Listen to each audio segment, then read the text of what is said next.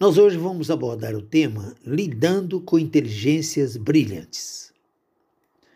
A capacidade do docente de perceber e identificar o nível de inteligência de seus alunos é de suma importância e representa uma das principais características do bom professor. Segundo especialistas, a identificação de uma mente brilhante é possível observando o desempenho de aprendizagem de um aluno em relação aos demais do mesmo grupo etário. Essa inteligência é medida pelo QI, que é o quociente de inteligência, com base nos resultados de testes específicos.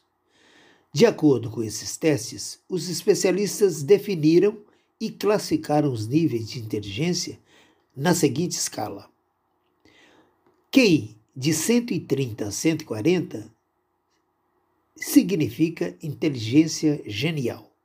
São superdotados. De 120 a 129 é inteligência superior. QI de 110 a 119 é com inteligência acima da média.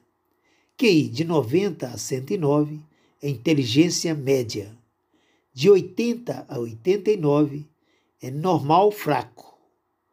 De 70 a 79, limite da deficiência. QI igual ou inferior a 69 é considerado defici deficiente mental. Depois de observar e identificar as mentes brilhantes, o passo seguinte do docente é a forma de trabalhar em sala de aula com esses alunos.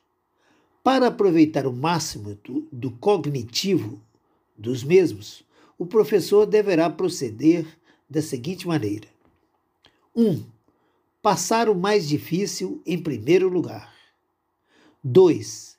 Diferencie, mas não acrescente. 3. Use e abuse da variedade. 4. Mude a abordagem. 5. Ofereça oportunidade para pensamentos de alto nível. 6. Estimule atividades em pares. E 7. Conheça os pais de seus alunos com mentes brilhantes. Os especialistas acreditam ainda que uma mente superdotada é constituída por fatores genéticos e ambientais a maioria das crianças costuma apresentar habilidades fora do comum até os seis anos de idade.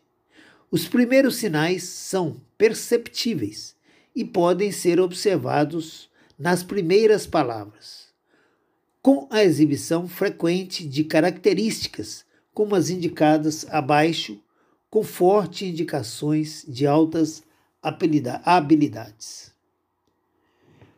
facilidade de concentração, autonomia, interesse por áreas de tópicos diversos, iniciativa e liderança, vocabulário avançado e riqueza de expressão verbal, habilidade para considerar pontos de vistas de outras pessoas e perceber a discrepância entre ideias, facilidade de interagir com crianças mais velhas ou com adultos, interesse por livros, criação de meios pessoais para a resolução de problemas. Essas são as principais características né, indicadas é, com fortes indicações de altas habilidades. Por hoje é só, meus amigos. Um abraço a todos. Fiquem com Deus e até amanhã.